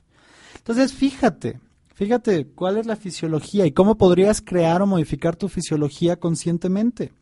Ahora, ¿cuál es el otro aspecto? El otro aspecto es el lenguaje. Es el lenguaje que, eh, que usas no solamente con los demás, no solamente con tu entorno, sino muchas veces contigo mismo. Fíjate cuáles son las palabras claves que están constantemente apareciendo en tu conversación interna o en tu conversación con los demás.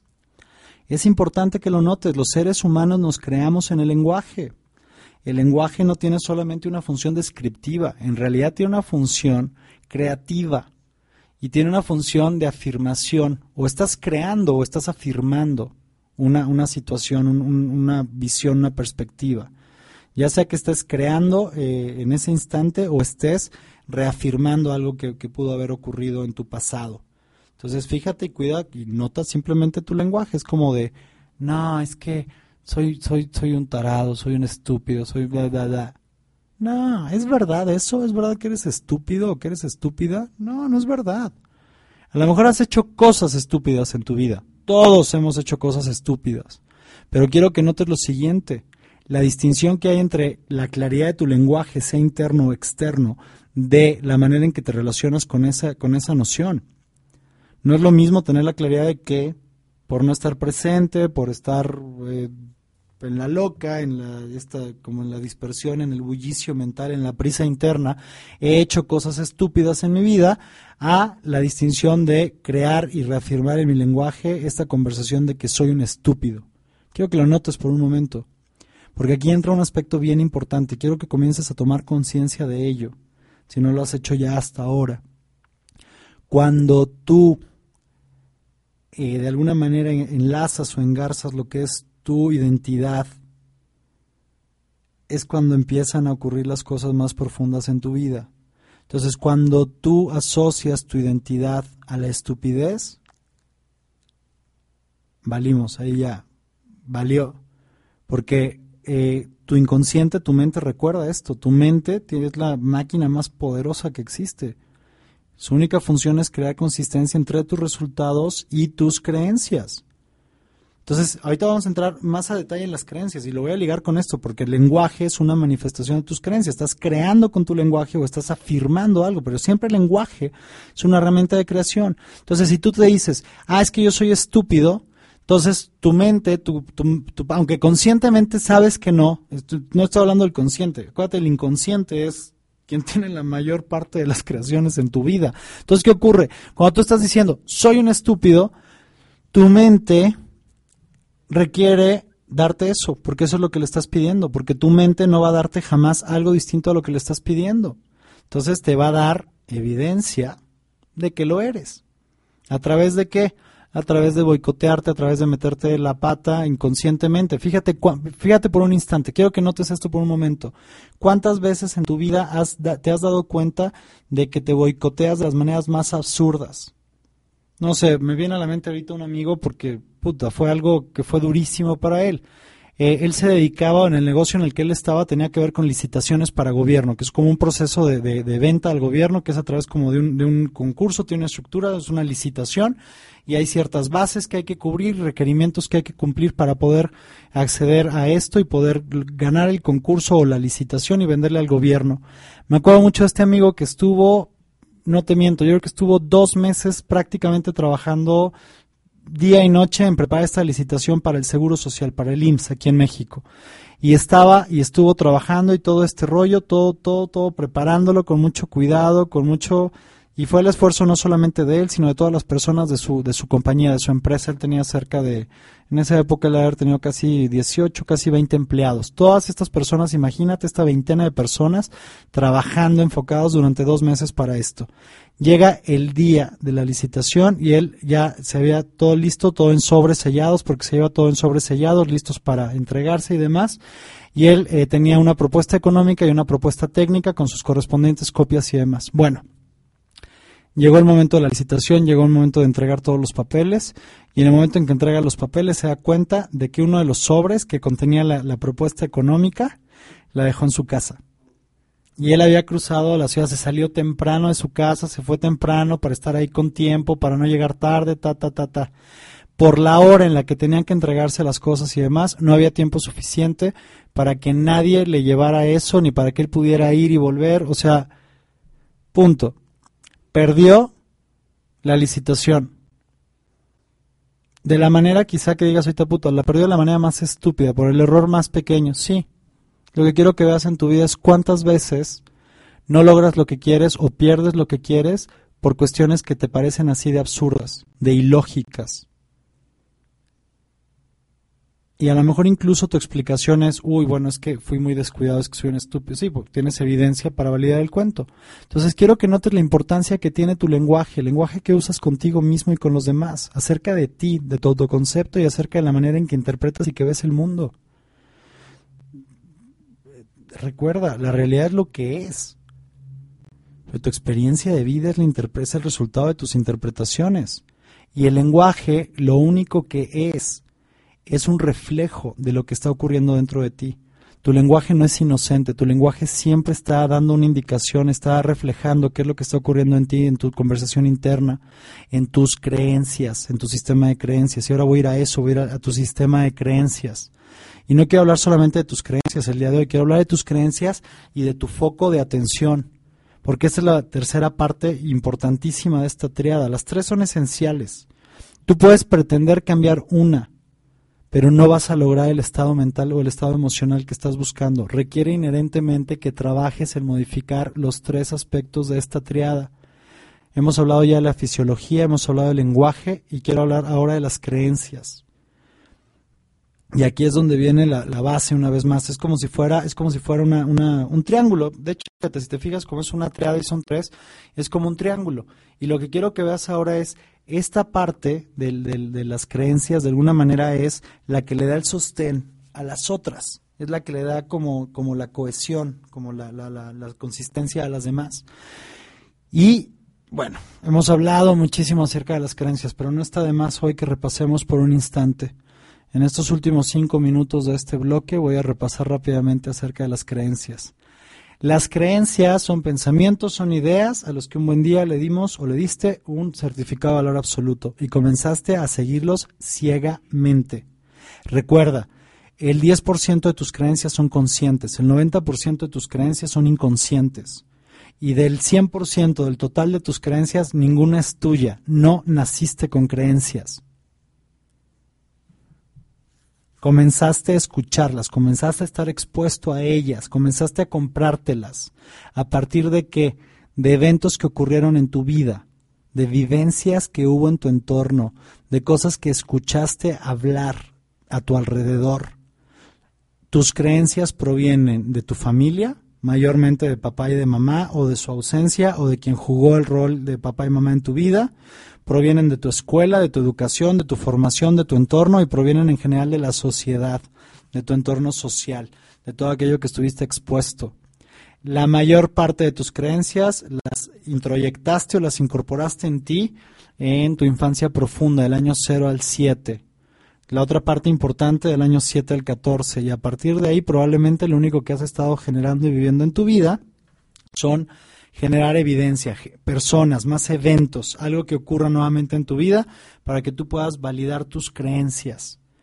Y escucha esto, vas a generar, te guste o no te guste, lo creas o no lo creas, lo veas o no lo veas, este, vas a generar consistencia entre tus resultados y tus creencias para poderlas mantener.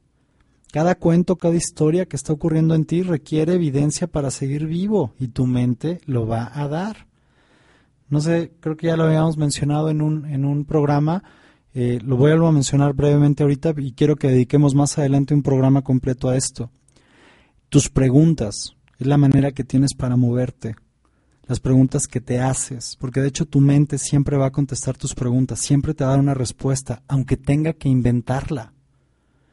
Entonces lo que requieres empezar a notar es cuál es la calidad de las preguntas que te estás haciendo.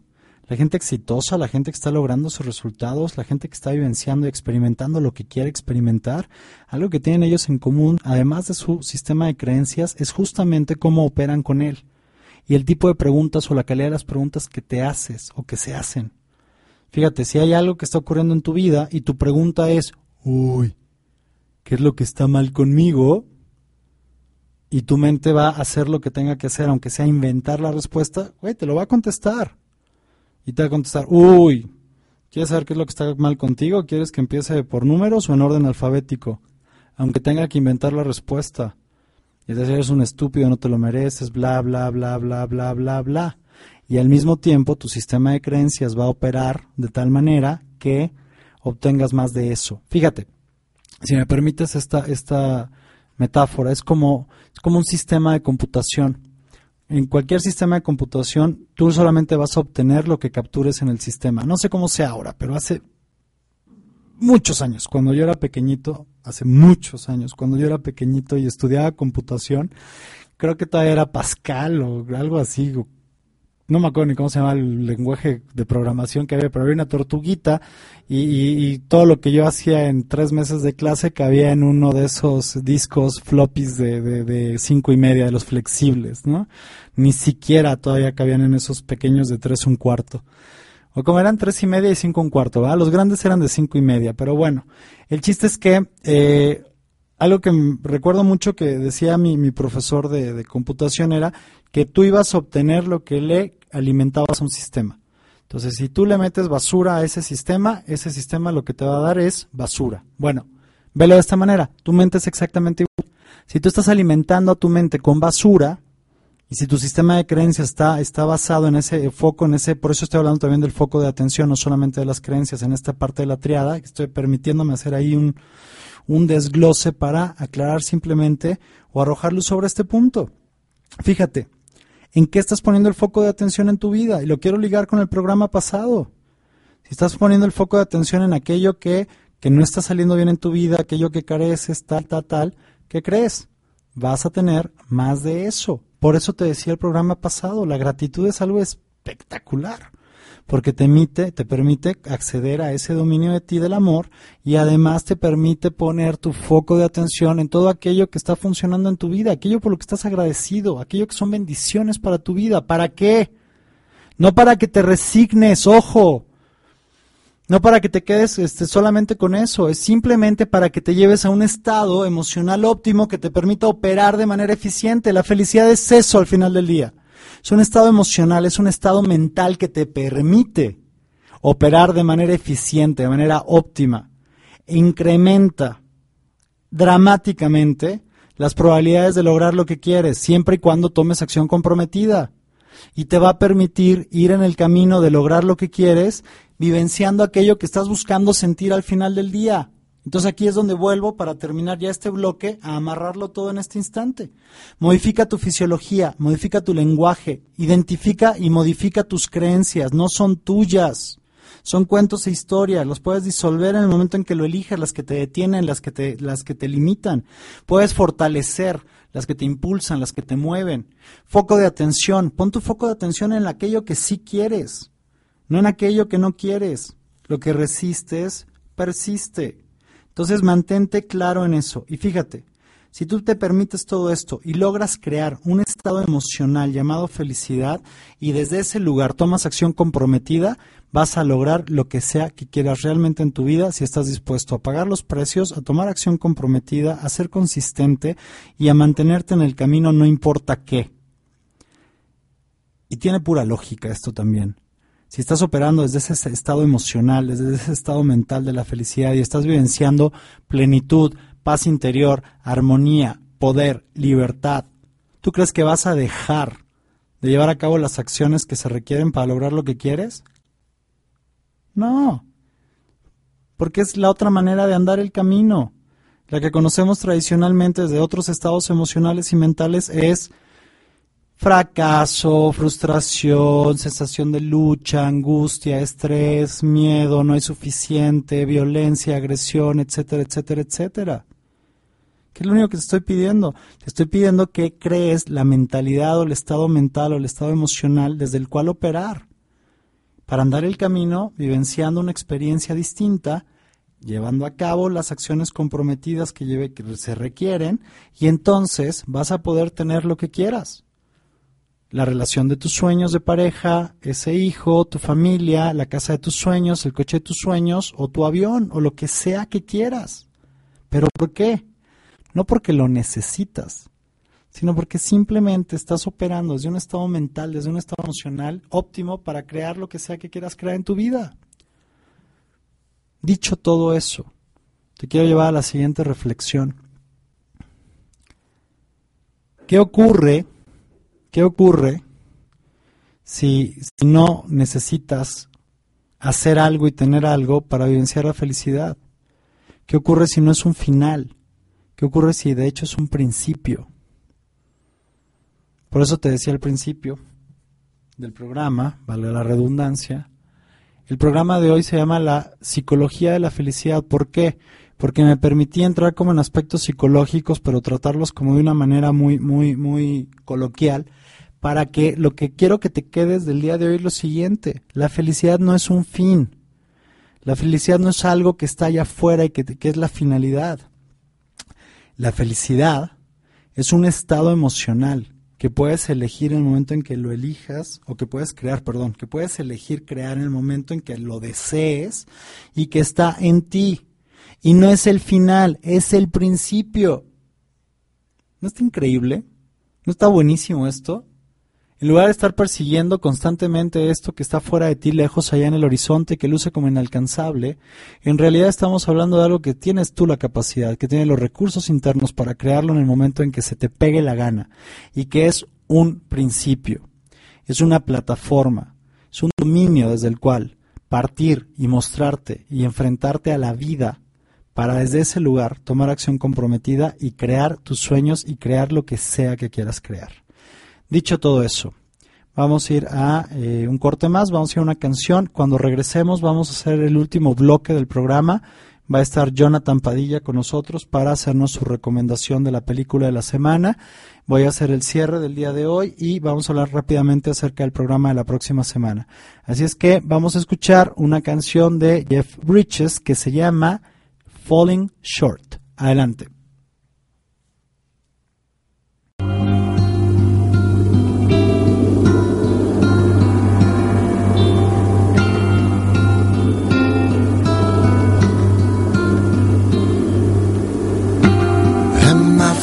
Falling short, or do I fly? Well, I miss the mark, do I hit the sky? In my wondering, do I answer why I'm alive? To make a space, push waggle past leave aside, dodge the wrath of myself and leave the math to God.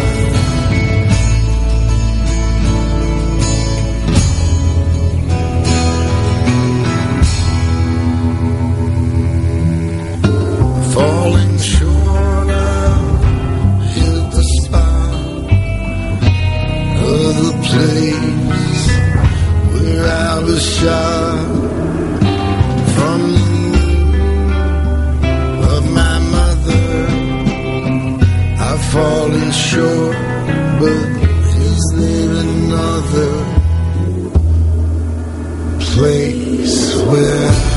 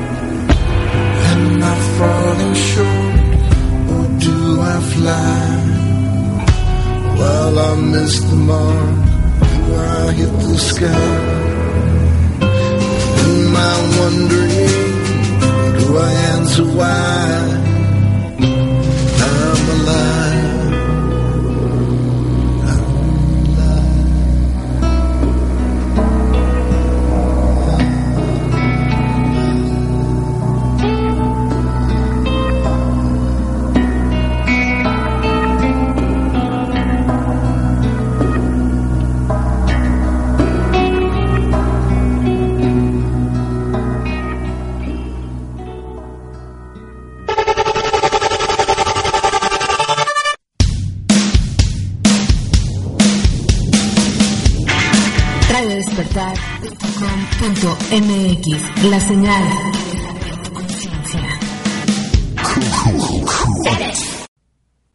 No, bueno, y esa selección musical de nuestro productor es un verdadero reto a tu estado de felicidad.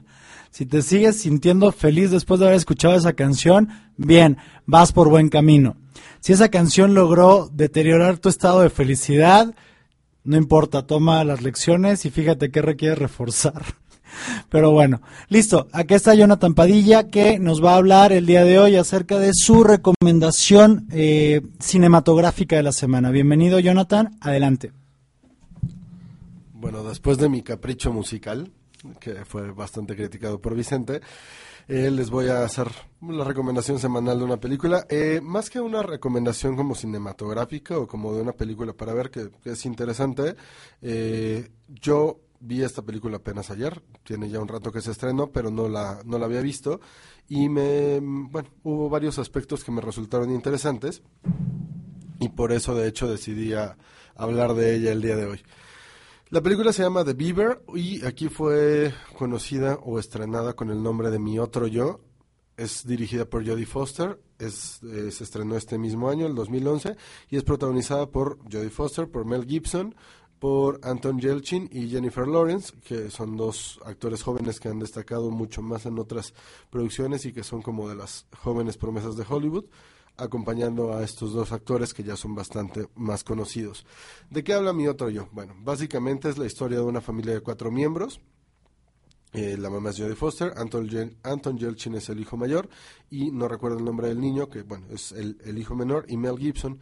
Y lo que sucede en la película es la familia lidiando con la profunda depresión en la que entra el padre de familia, o sea, Mel Gibson, que se llama Walter, y después lo que sucede con un delirio de personalidad que tiene, que se manifiesta a través de, de una marioneta de castor que tiene en la mano. Y sobre con ella es con la que se comunica con los demás. Llega un punto en el que su depresión es tan profunda que intenta suicidarse y no lo consigue y construye como esta personalidad alterna a través de esta marioneta que termina siendo como tampoco muy sano, ¿no? Tampoco es como eh, la, la mejor manera en la que él puede como establecer una vida normal, valga lo que quiera decir esta palabra, pero no, no llega como a- al mejor terreno. Ahora, ¿por qué hablar de esta película? De hecho, Vicente me decía que para él no hay como una interpretación que sea muy sana. Y de hecho no lo hay, solamente me resultó como, o me saltó, la, la idea de, de, en la película El Castor que tiene en la mano es como una manifestación muy clara en la realidad de una personalidad eh, múltiple o de una personalidad añadida y además, bueno, viene de un lugar en donde la, la psicología, el cerebro del personaje ya está muy dañado. Pero también me resultó o, o me llevó a pensar que me parece que es algo que muchos hacemos en la realidad y que es- está como muy manifiesto, obviamente en un nivel como mucho más saludable de alguna manera, entre comillas, pero creo que de muchas maneras todos nos comunicamos a través de un castor. Hay quienes estamos, trabajamos como constantemente en manifestarnos como realmente quienes somos, o, lo más cercano a eso, pero muchas veces operamos desde una máscara y desde una personalidad que no corresponde necesariamente con lo que queremos hacer. Y muchas veces, igual que, en, que al personaje de la película, esta máscara o este personaje que es el que está hablando por nosotros o el que está diciendo cosas por nosotros, lastima o daña o perjudica en diferentes maneras a la gente que tiene cerca. Muchas veces creemos que el ponernos una armadura, el crearnos un personaje de la manera en que sea, es la, la mejor manera en que tenemos para protegernos de los demás, para protegernos de lo que sucede hacia afuera. Eh, y muchas veces el castor, como, como está representado en la película, que incluso está como por delante del mismo personaje, la mano va hacia adelante y es lo que está mostrando. Me parece que es muchas veces lo que hacemos nosotros o lo que hacemos o lo que hace mucha gente hacia afuera.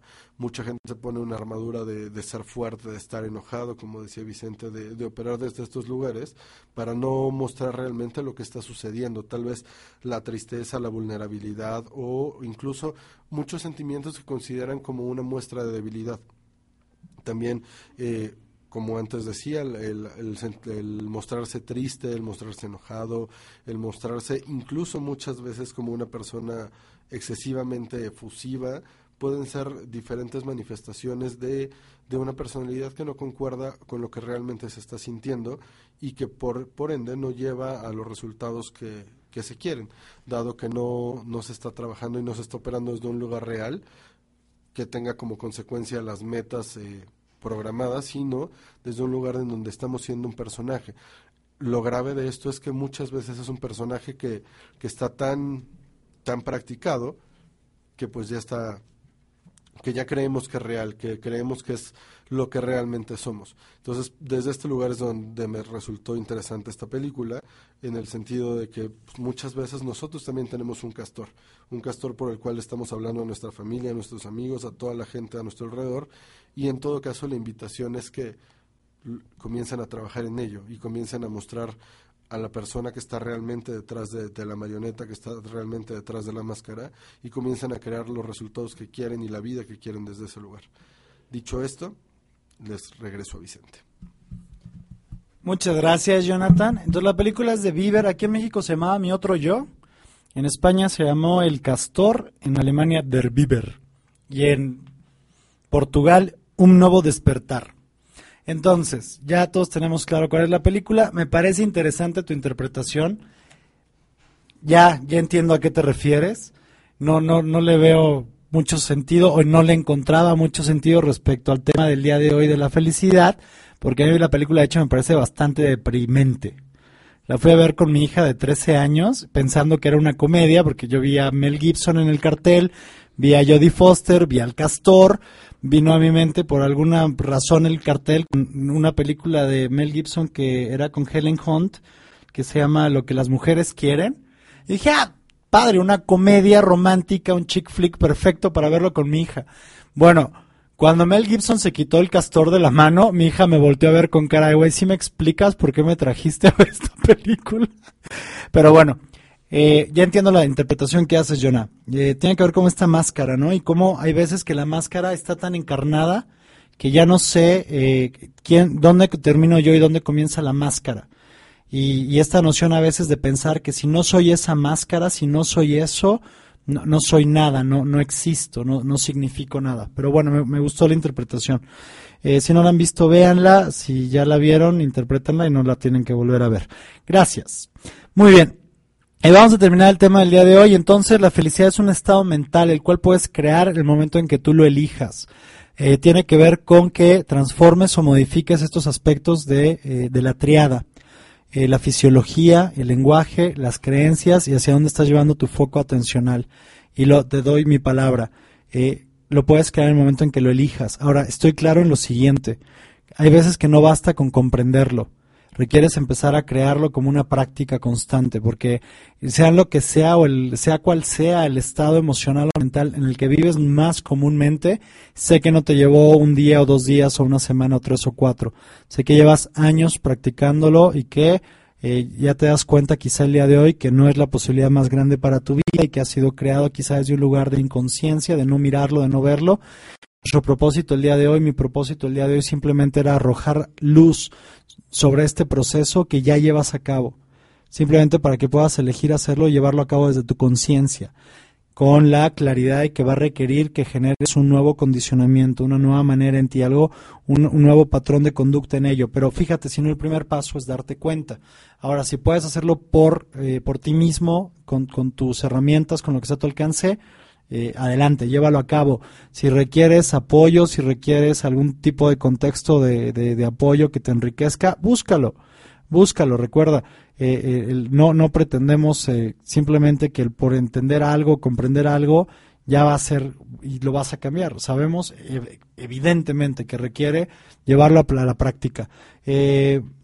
Bueno, cerramos ya ese tema y para mí era importante hablar de, de estos beneficios o de la importancia que es llevarte a un estado óptimo de, de presentarte a la vida, de operar con la vida, que es este estado emocional de la felicidad, para que puedas eh, elevar, potencializar todo lo que son tus capacidades, todo lo que son tu- tus recursos internos para tomar acción comprometida e ir por lo que quieras para tu vida.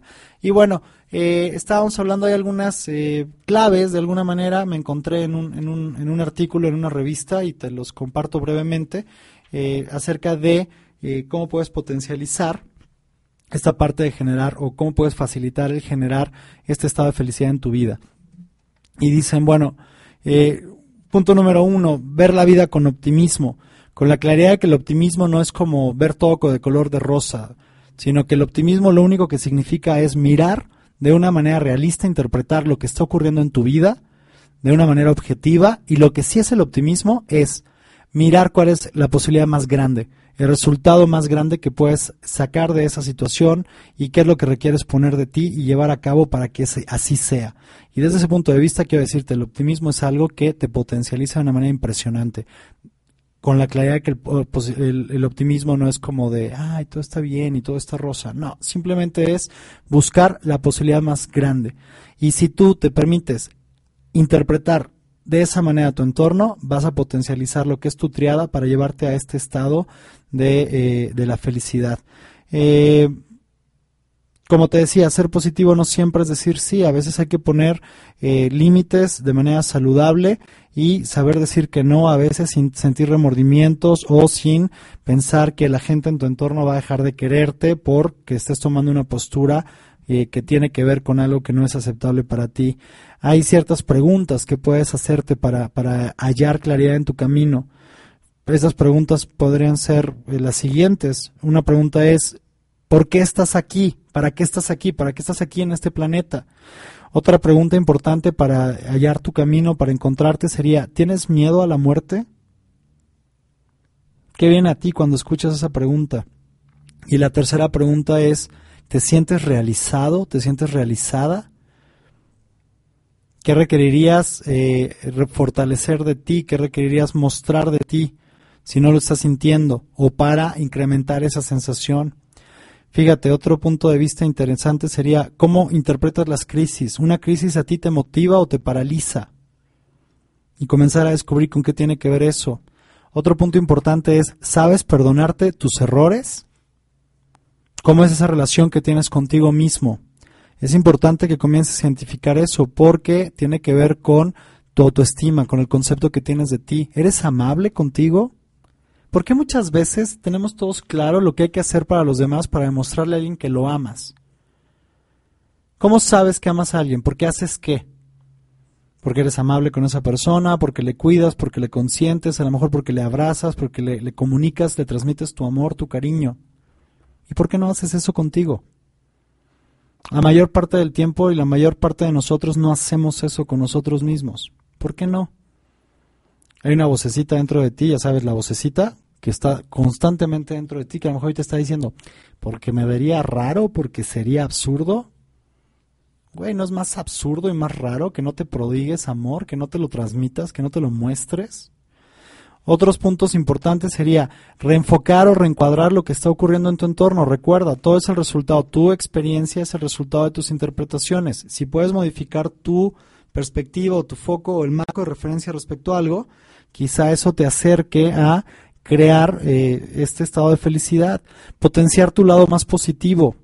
Y más positivo me refiero acá a lo que suma. Quiero verlo simplemente de esa manera. Hay cosas de ti, maneras de ser de ti, de lo que dices, de lo que hablas, de lo que muestras de ti, que resta a tu entorno, que resta a ti. Hay aspectos de ti, de lo que muestras de ti, de tu actitud, que suma a los demás y suma para tu vida. A eso me refiero cuando hablo del lado más positivo. ¿Y qué significaría potenciarlo para ti? Desarrollarlo. Manejar tus emociones. Fíjate si eres capaz de ser feliz incluso en la soledad. La soledad no es mala si sabes estar a gusto contigo mismo. Fíjate si estás en ese espacio que puedes desarrollar a partir de ahí.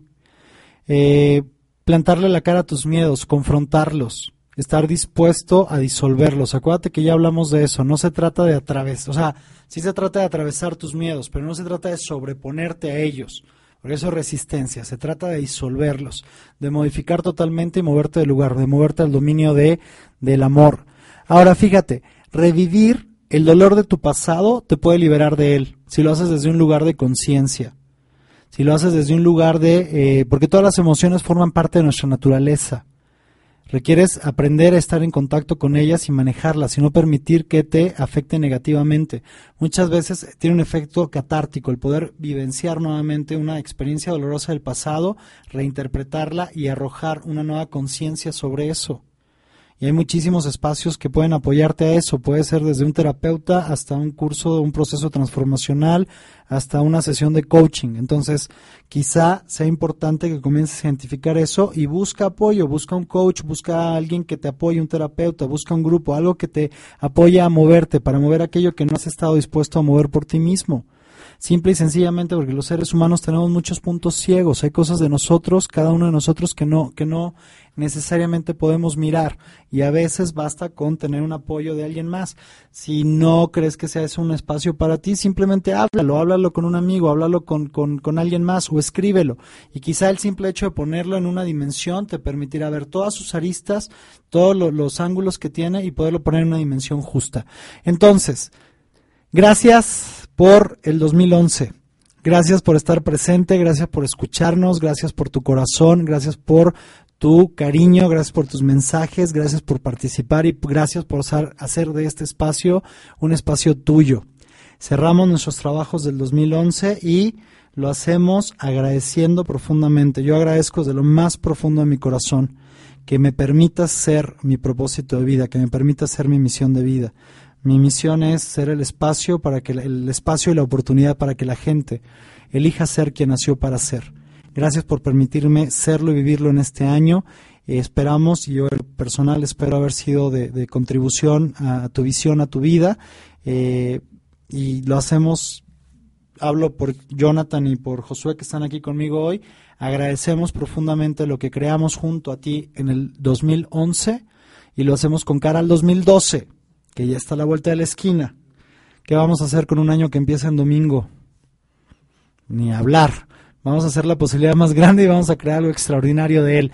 Y entonces, eh, primero Dios, te esperamos el lunes 2 de enero y quiero que preparemos el camino hasta esa eh, transmisión.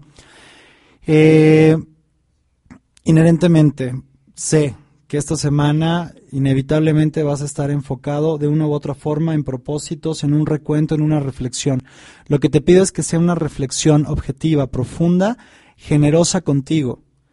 Eh, no porque algo esté bien o estuvo mal este año, no, no, no desde la culpa. Te pido simplemente que hagas tu reflexión desde el 2011, desde un lugar de generosidad, de generosidad absoluta de corazón contigo.